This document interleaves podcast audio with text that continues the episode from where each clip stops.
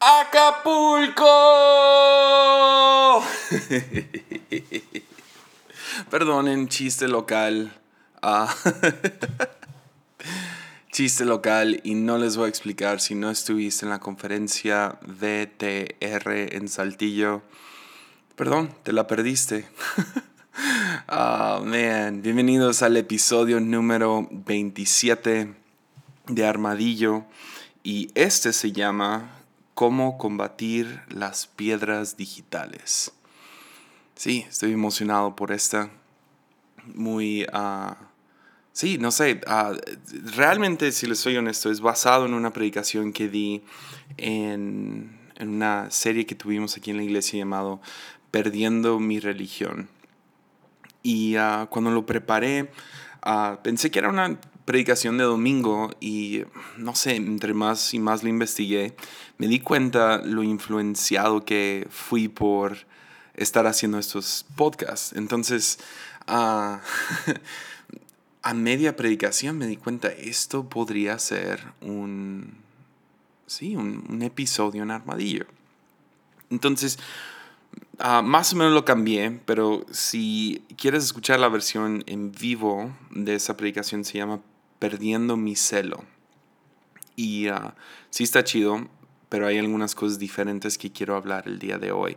Aunque la base es básicamente la misma, uh, pero sí, no os quería dar esa, no sé, decir eso antes de, de, iniciar, pero hoy estoy muy emocionado acerca de contarles acerca de Saulo.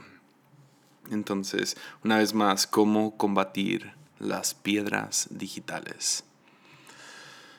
¿Alguna vez te has pensado de dónde los fariseos sacaron la, no sé, la, la audacia o la idea de que podían matar en nombre de Dios?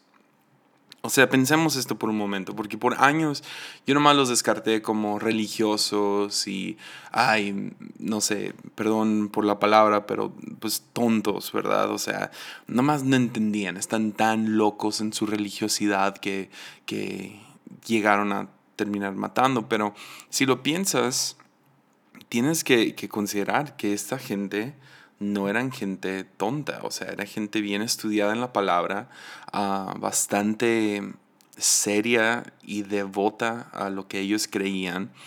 Y uh, mi, o sea, mi broma que siempre hago con fariseos es que fariseos uh, oraban tres veces al día y no nomás por los alimentos, sino realmente dedicaban tiempo a orar, a diferencia del creyente de hoy. Otra cosa, se memorizaban grandes cantidades de la Biblia, por mínimo los primeros cinco libros de la Biblia, Génesis, Éxodo, Levítico y uh, Números y Deuteronomio, pero no nomás así los nombres, sino se memorizaban palabra por palabra, o sea, imagínate memorizarte números, no manches. Uh, y luego aparte eran muy buenos, o sea, con sus disciplinas de, de días de, donde, de, sí, festivos y días de, ayuno y días de oración. Y, o sea, que era gente bien devota. Entonces, y dentro de su devoción tienen los diez mandamientos, que es una locura a considerar que, considerar que dentro de los diez mandamientos viene el no matarás. Sin embargo, querían lanzarse sobre Jesús y matarlo porque sus discípulos no, no se lavaban la mano, las manos correctamente. ¿Sí me entiendes? Entonces la pregunta que me empecé a hacer hace unos, la verdad fue el año pasado, fue, ¿de dónde sacaron la audacia, la, la creencia? ¿De dónde sacaron el permiso de asesinar en el nombre del Dios que en los diez mandamientos principales dice ahí claramente, no mates? Y la verdad, ah, lo investigué, investigué y no, la verdad no, no encontré nada hasta que estuve leyendo el libro de N.T. Wright, su libro acerca de Pablo. Y mencionó algo fascinante que de todo el libro, el libro es, es hermoso y perdónenme, no, no está en español, uh, por lo menos hasta ahorita en la fecha de esta grabación, pero esperemos que un día sí salga, porque realmente es un libro hermoso acerca de la vida de Pablo. grande, ah, largo ah, y un poco tedioso, pero tiene joya tras joya tras joya acerca de Pablo. Y al inicio, justo al principio, habla acerca de cómo, uh, cómo habla acerca del celo de Saulo. Ahora, Saulo da su testimonio varias veces en, la Biblia. Ah, lo encontramos dos veces en el libro de Hechos. Ah, creo que no, no, de hecho tres veces en el libro de Hechos.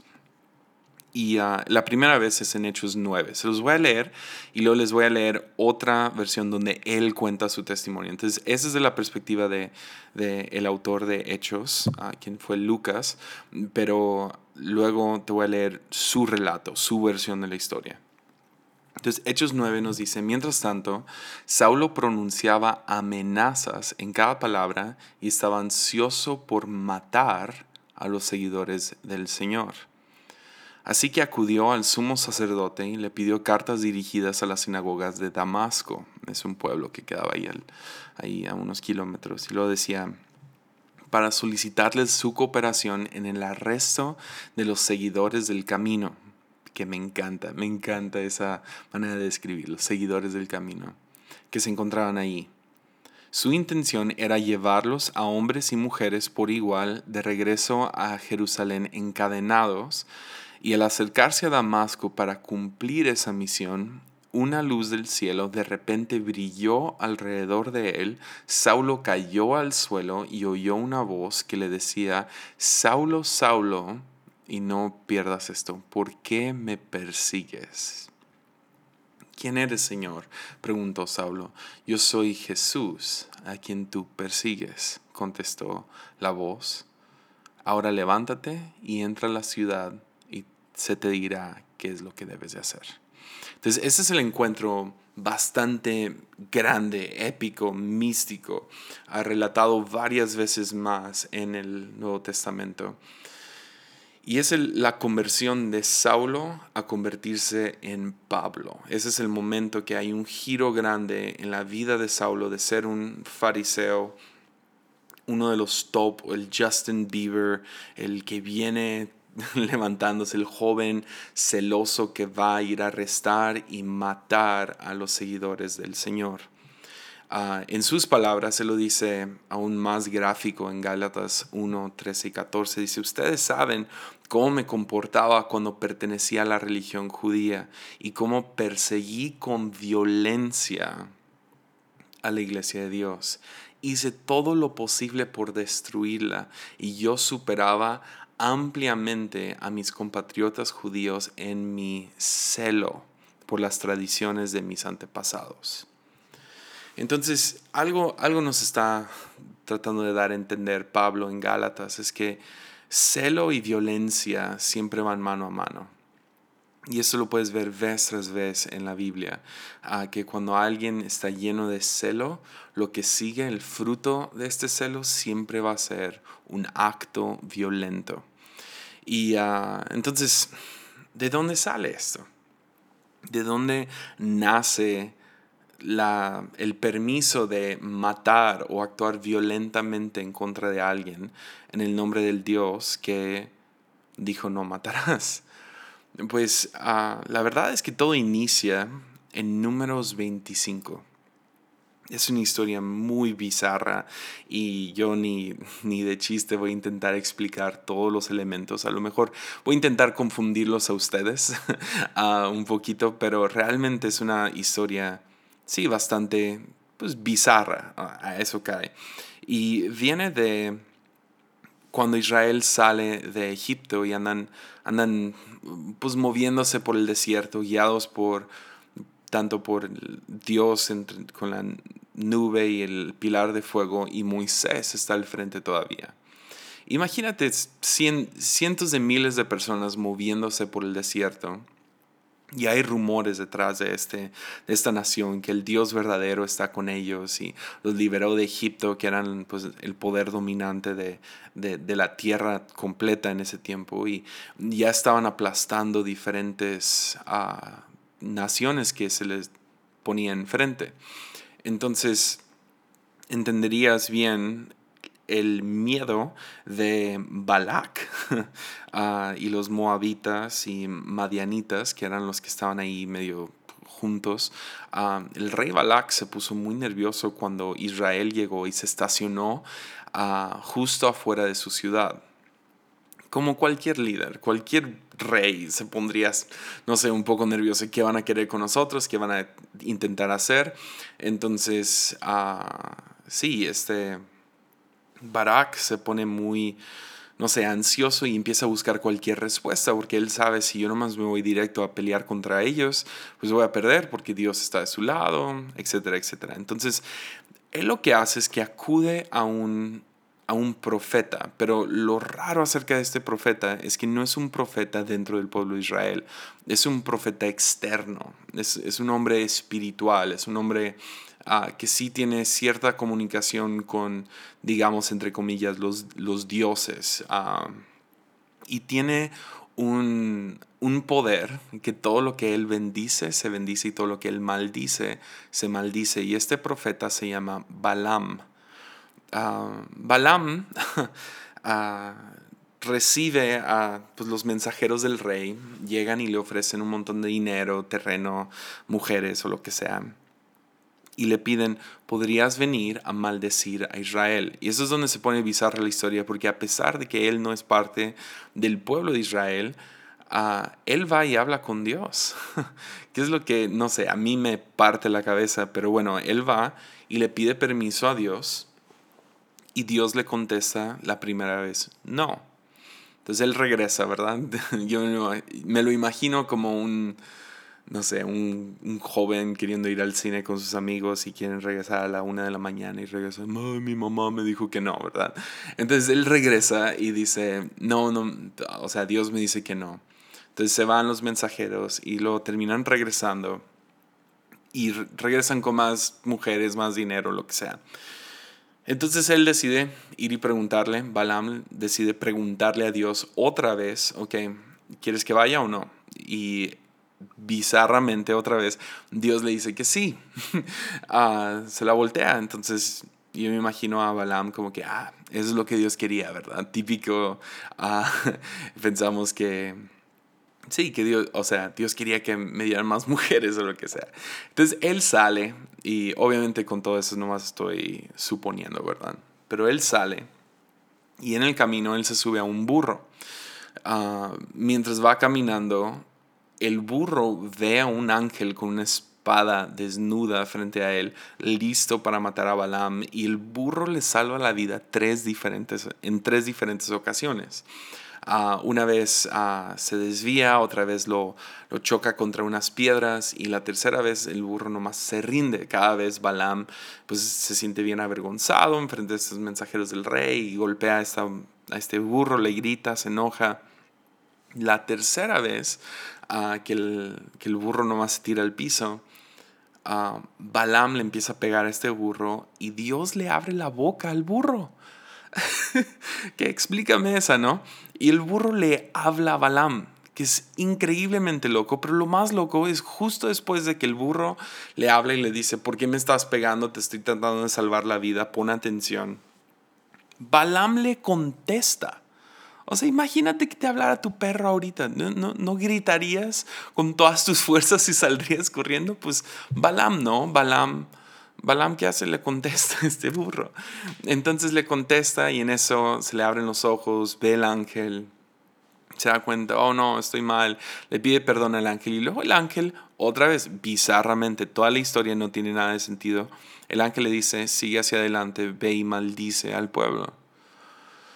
Entonces Balaam va y ah, se sube a este burro otra vez. Llegan a una montaña y ya está el rey. me lo imagino farol, ¿no? O sea, fanfarrón así con su atuendo grande, estirando los brazos y haciendo su gran conjuro de maldición sobre Israel y se para sobre esta montaña y habla y dice y trata de maldecirlos, pero lo único que sale de su boca es bendición. Te imaginas el rey Barak Ah, no muy contento acerca de esto, entonces está a punto de matar a este Balaam.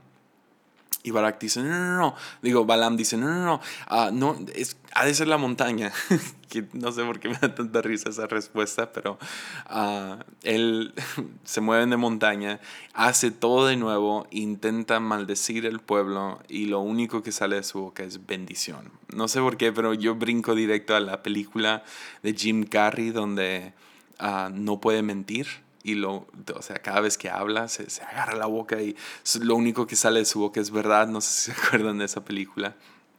Creo que se llama Liar, Liar en, en inglés, mentiroso, mentiroso, no sé. Pero no puede maldecirlos. Y que nos, que nos da a entender, y quiero que todos por favor reciban esto, lo que Dios ha bendecido, nadie más puede maldecir. El enemigo no puede maldecirte, no, no importa qué es lo que hace, qué es lo que viene contra ti, no va a ganar. Lo único que puede hacer es ladrar, pero el momento que intenta morder, no, sus, sí, sus dientes no, no van a penetrarte, ¿me entiendes? Entonces tienes que entender esto. El diablo grita mucho. a amenaza mucho, ah, pero no, no, puede cumplir, ¿verdad? O sea, uh, hagan que el horno esté siete veces más, más, más caliente, ¿no? uh, Nabucodonosor tratando de asustar a los tres jóvenes que no se hincan, los echan al fuego y ¿qué pasa? Nada. Porque sí, el enemigo grita amenazas, pero es un león sin dientes. Y entonces sí, eso fue extra. Pero bueno, regresando a la historia, total, no puede maldecirlos, solo los bendice y Barak está enfurecido y Balaam piensa, mira, mira, vamos a hacer otra cosa, vamos a, vamos a pensar en otro plan. Este va a ser el plan. Yo no los puedo maldecir, literal no puedo. Entonces, ¿qué tal hacemos esto? Te enseño cómo hacerle para, para que ellos se maldigan a ellos mismos. Trato, ok, trato. Y terminan haciendo un plan de mandar a las muchachas a, ir a seducir a los hombres israelitas, no nomás sexualmente, pero a seducirlos a servir a otros dioses, tomando así una nueva identidad fuera de ser hijos de Dios o pueblo de Dios, a empezar a servir a otros dioses y ahora tomar otra identidad y ser ahora hijos de estos otros dioses. Entonces, dicho y hecho, ¿qué sucede cuando empiezas a servir a otros dioses? ¿Qué pasa? Que hay una maldición sobre el pueblo. Y que hay una, una plaga, un tipo peste sobre, esta, sobre la nación. Y ah, se pone muy feo. Se pone, se pone, o sea, imagínate, cientos de miles de personas pasando por un tipo plaga, peste. Se pone feo, se pone muy contaminado el asunto. Pero a los hombres no les importa y ellos siguen acostándose con estas mujeres. Y se pone tan descarado el asunto que justo enfrente de la nariz de Moisés pasa un israelita con una moabita y se meten a una tienda a hacer sus cosas ahí, ¿no? Pues a un lado de Moisés se encuentra eh, uno de los, uno de los sacerdotes jóvenes, se llama Fines. Y Fines enfurecido y por su celo a mantener el lugar puro, toma su lanza y se mete a la tienda y atraviesa a los dos con su lanza. En cuanto él hace eso, entra un temor a todo el pueblo y se arrepienten y terminan librando, librándose de esta maldición que vino sobre ellos por andar sirviendo a otros dioses todos se arrepientan y ahí se acaba la historia. Pero hay un versículo ahí en números 25 que dice que, que Fines fue justificado mediante su celo. Estoy un poco parafraseando, pero ahí lo vas a encontrar. Justificado mediante su celo. Contrasta eso con cómo el Nuevo Testamento describe en Santiago 3 a Abraham, quien fue justificado por su fe. Entonces se desarrollan dos narrativas dentro del Viejo Testamento. Unos que son justificados mediante su fe, otros mediante su celo. Y se termina creando un, sí, un grupo de gente que se dedican a limpiar todo lo que es contaminado. Estos terminan volviéndose, ya yéndonos hacia el futuro, regresando a los tiempos de Jesús, en, una, en un grupo que se llaman los celotes. Los celotes ah, eran un grupo, quieras, no sé cómo lo quieras ver, algunos los llamarían, ah, no sé, revolucionarios, ah, guerrilleros, algunos los llamarían terroristas. Pero estos eran los grupos que trataban de traer pureza al pueblo de Israel, que, hacían todo lo posible por limpiarlo, por, por eliminar cualquier contaminación, tanto de pecado, tanto de corrupción, como un rabino que está llegando a decir que, que él es hijo de Dios, le habla con Dios como si fuera su padre y anda diciendo que él es el camino, la verdad y la vida. Y, ¿sí me entiendes? O sea, ese es el grupo que necesita deshacerse tanto de la opresión romana y de la cultura romana o sea, metiéndose a la cultura judía y ellos son los que están celosamente limpiando. Hay, hay, una, hay un relato de un grupo de unos dos mil hombres cuando Jesús estaba joven, que ya he contado esta historia antes, pero vale la pena repetirlo, pero de dos mil revolucionarios que se levantaron en contra de Roma y en un solo día Roma los aplasta y crucifica a dos mil hombres en un solo día. O sea, una locura uh, cómo Roma estaba sobre Israel. Y entonces fariseos y celotes se dedicaban a, hey, regresemos al arrepentimiento, regresemos a la pureza. Todo lo que estaban tratando de llamar era, hay que regresar a ser un pueblo íntegro, un pueblo santo, un pueblo... Hay que regresar a la cultura de Moisés, ¿ok? Que no es malo, no es, eh, o sea, podrías decirlo así. Ellos estaban tratando de justificar los medios. Eh, ellos pensaban que el fin justificaba los medios. Entonces, si se necesitaba matar a dos o tres, si se tenía que matar a cientos o miles, no importaba porque a lo que ellos estaban tratando de llevar a Israel era a una liberación. Todo con un fines como su ejemplo. Entonces, ¿quién es este Saulo? Pues N.T. Wright lo dice así, describiendo la vida de Saulo y su celo. Ah, me encanta, entonces nomás lo voy a leer tal como lo dice el libro. Yo lo traduje, entonces ahí a lo mejor está, no sé. Pero bueno, dice esto en T. Wright. Saulo, por su lado, por, lo tanto, perdón, se puso en marcha como un nuevo fines. Con la Biblia en su cabeza, celo en su corazón y los documentos oficiales en su bolsa. El joven Saulo se lanzó con la firme esperanza de que él también sería reconocido como un verdadero miembro del pacto. Fines entonces, Saulo ahora. ¿Qué es lo que está diciendo N.T. Wright? Pues si estás creciendo como un judío, tienes tus tus miembros del pacto, tienes tus patriarcas de la fe, tienes los héroes de tu nación, como, como México lo tendría, o como Estados Unidos lo tendría, o como cualquier país, los revolucionarios, ¿no? Y se celebrarían esos días. Pues Fines y su celo sería algo reconocido como algo bueno. Entonces él ahora quiere ser un nuevo fines, trayendo una pureza y atravesando a estos del nuevo camino a estos seguidores de un rabino rebelde. Tienen que atravesarlos ahora ellos con una lanza para poder traer limpieza al pueblo de Israel y poder sacarlos bajo la opresión de Roma. ¿Están conmigo? Entonces, Fines era el modelo a seguir. Pero hay una razón que el Nuevo Testamento nunca menciona esta narrativa.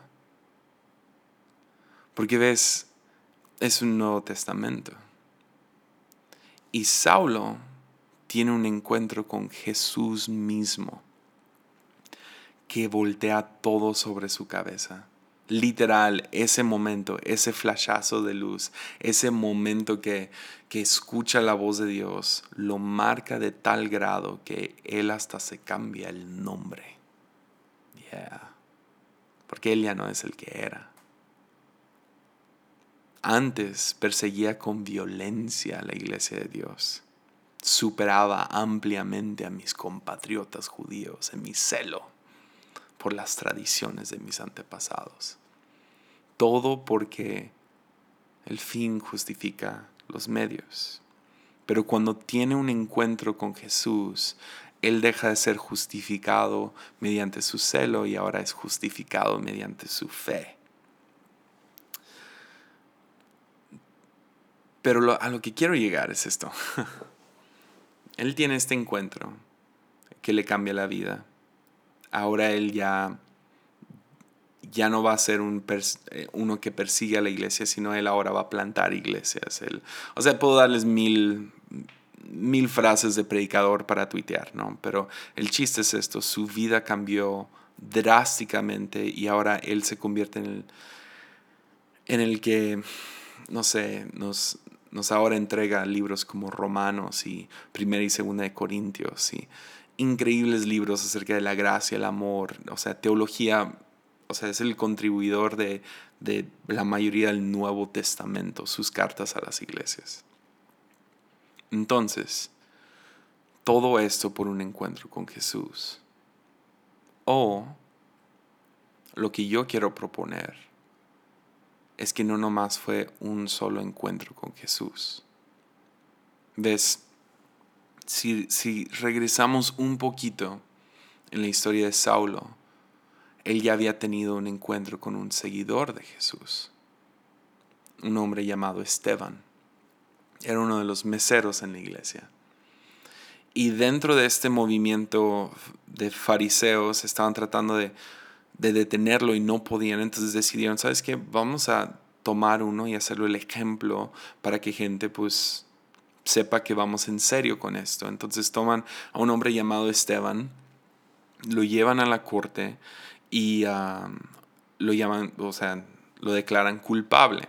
Pues antes de, de, de, hacer algo con él, Esteban tiene un momento para predicar el Evangelio y te animo a leer su predicación, está en Hechos en mi opinión, ah, tiene que ser la segunda predicación más importante del Nuevo Testamento, justo después del Sermón del Monte. O sea, su manera de describir toda la historia completa es, es fascinante. Entonces, al final de su predicación, Esteban levanta los ojos y empieza a decir, veo al Hijo del Hombre sentado a la diestra del Padre. ¿Quién es el Hijo del Hombre? Jesús. Pues los fariseos no aguantan esto pues ellos pues se están basando en un versículo en el Antiguo Testamento que dice que maldito el que es colgado de un madero. Entonces ellos no pueden creer que Jesús está a la diestra del Padre. Entonces esto es la gota que derrama el vaso. Y van y agarran a este hombre, lo avientan a la, afuera y empiezan a apedrearlo. Y Hechos nos dice que Saulo estaba presente cuidando los abrigos de todos. Mientras están apedreando a Esteban, Esteban en vez de tomar una piedra y lanzar de vuelta, o hacer lo que otros miembros del pacto habían hecho, como maldecir de vuelta, Esteban decide citar a Jesús, básicamente, o sea, igual él lo dice en sus palabras, pero básicamente él dice, Padre, perdónalos, pues no saben lo que hacen.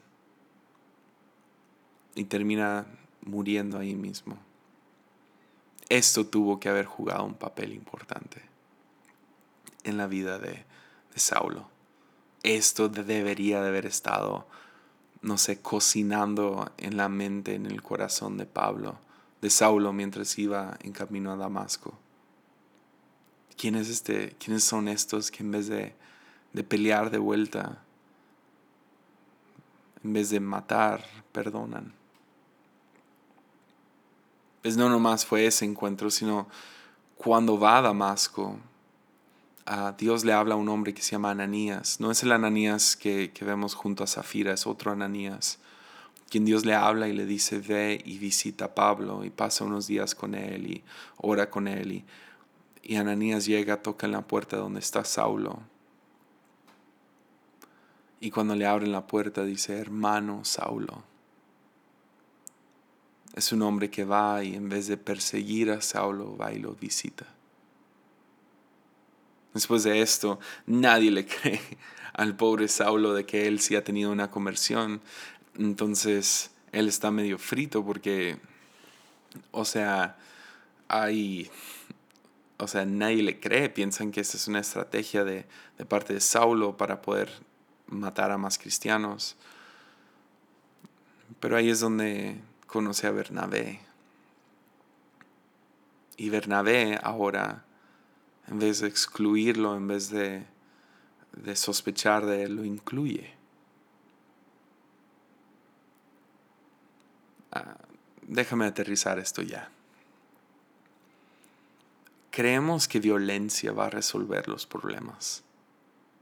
Creemos que, que cuando alguien nos echa fuego, la única manera de, de arreglar el asunto es echar más fuego.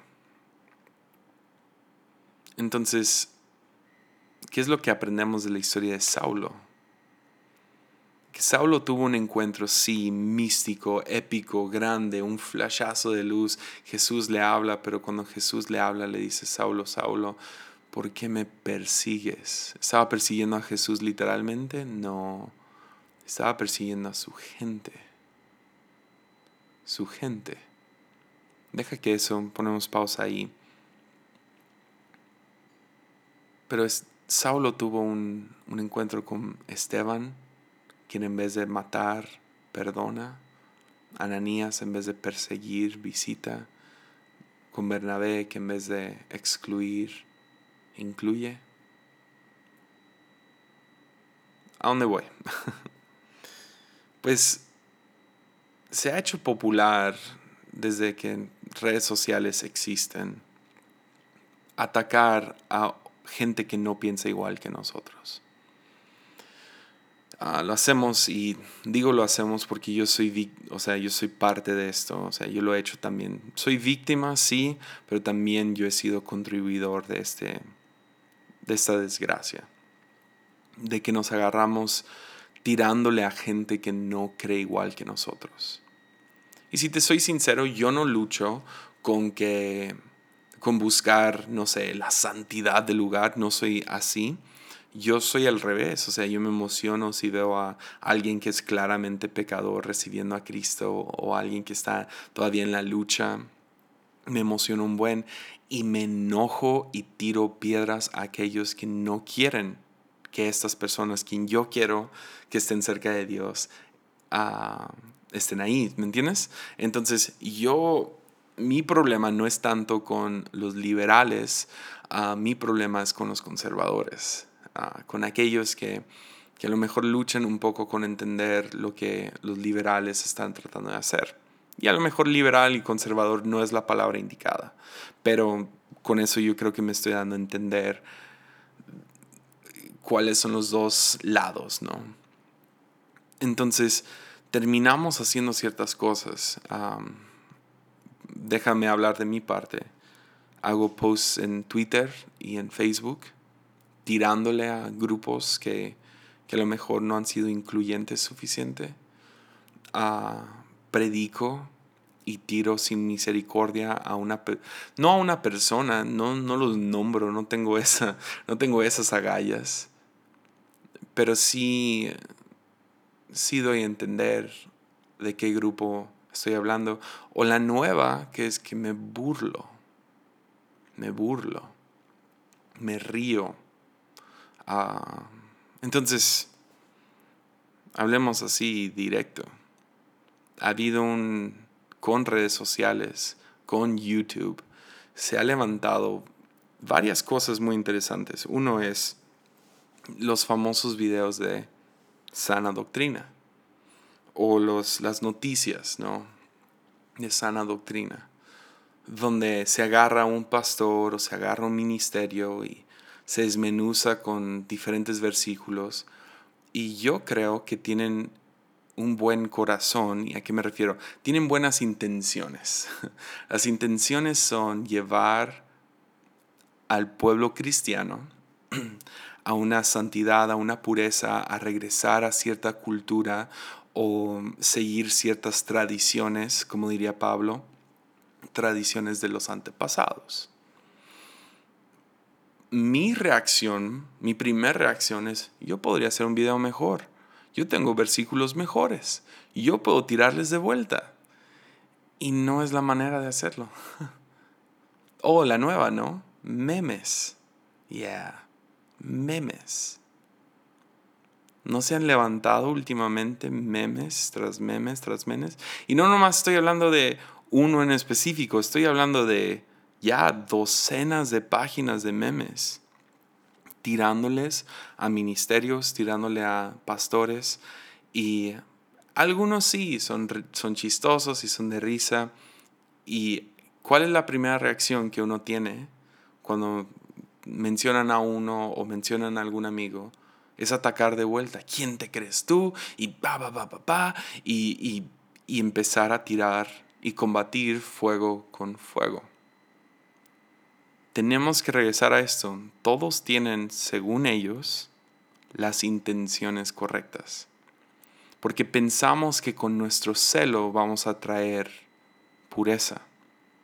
Pensamos que con nuestro celo vamos a poder limpiar el lugar. Pero la verdad es que celo solo crea violencia.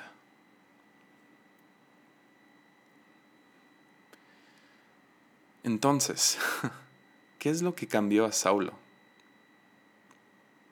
¿Un ángel con una espada desnuda en el camino? ¿O Jesús hablando su nombre y diciendo, ¿por qué me persigues? Porque ves, déjame así hablar al, así lo más claro que pueda. Cuando tú atacas a alguien en línea, sea lo pecadora o religiosa o sea como los veas, cuando tú los persigues a ellos, Jesús se la toma personal. Sí. Jesús dice, no, no, no, no estás atacando a tal pastor. Mm, mm, mm. no estás atacando a tal denominación. No le estás tirando a ese ministerio. Me estás tirando piedras a mí. Ya. Entonces, ¿estoy en contra de memes? No, no, no, no, no. Siempre y cuando tengas en claro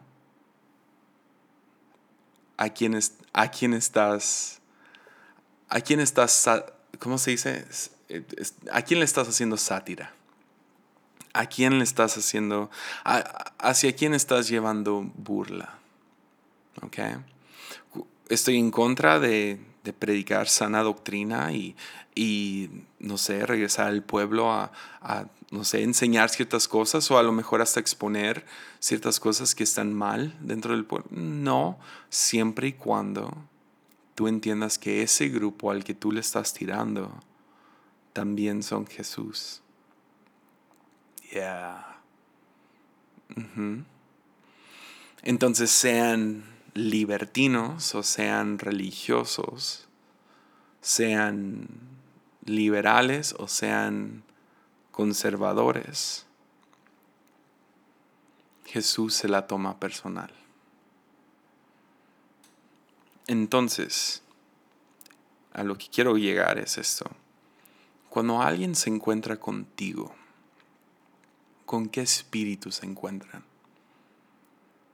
¿Con el espíritu que tenía Esteban?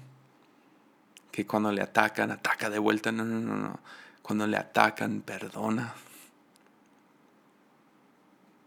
se topan con, un Saulo que viene persiguiéndote sobre un gran caballo blanco, o se topan con humilde Ananías que toca en la puerta y trae galletas y quiere hablar. O se topan con Bernabé que si tú no cambias mañana yo te voy a... No, no, no, yo te voy a cortar. No, no, no. Se topan con Bernabé que, que incluye, que tiene paciencia, que le da chance a Pablo, a Saulo convertirse en Pablo, que va a tomar 14 años antes de empezar su ministerio. Ya, ya.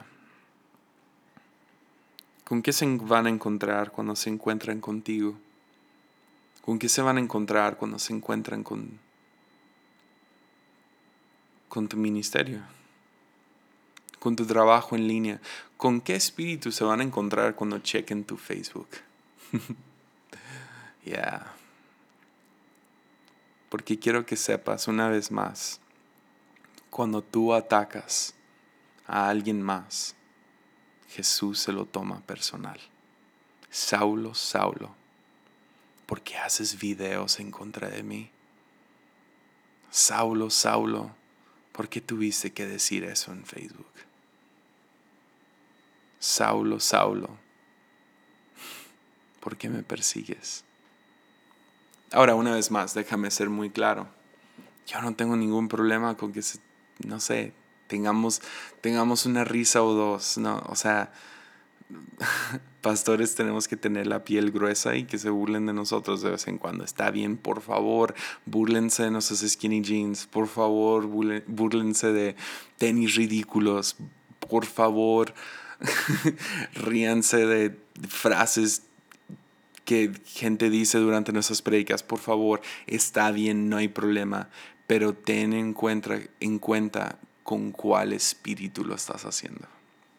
¿Ya? Porque es la cosa, ¿qué cambió a Pablo? ¿El celo o el amor? Ese fue Pablo el que habló acerca del amor años después en su primera carta a Corintios. Él dice, el amor es paciente y bondadoso. Yo diría ahí como Bernabé. El amor no es celoso, ni fanfarrón, ni orgulloso. No es ofensivo. No exige que hagas las cosas que se hagan a su, a su manera. No se irrita ni lleva un registro de ofensas recibidas. No se alegra de la injusticia, sino que se alegra cuando la verdad triunfa. El amor nunca se da por vencido, jamás pierde la fe, siempre tiene esperanzas y se mantiene firme en toda circunstancia. Entonces, ¿cómo se combaten las piedras digitales? Ahora, número uno, yo no quiero comparar piedras que recibió Esteban con un meme que hacen de uno, ¿verdad? O un video en YouTube criticando un ministerio. No, no, no. No es lo mismo. Claramente no es lo mismo. Pero vienen con el mismo espíritu. Y eso es, eso es, innegable. Ah, vienen con, el mismo, desde el mismo fin, la misma nota base lleva a los dos, las piedras físicas y las piedras digitales. Entonces, ¿cómo combates piedras digitales? Pues, pues con amor. No respondes celo con celo, fuego con fuego. Respondes con amor. Entonces, ¿cómo combates piedras digitales? oh, voy a defender a mi pastor y les voy a decir, no, no, no, no, no, no, no. El amor es paciente y bondadoso. El amor no es celoso, ni fanfarrón, ni orgulloso, ni ofensivo. No se trata de quien tiene la espada más afilada. Se trata, se trata de quién puede recibir esas piedras y contestar con perdón. Ya. Ánimo.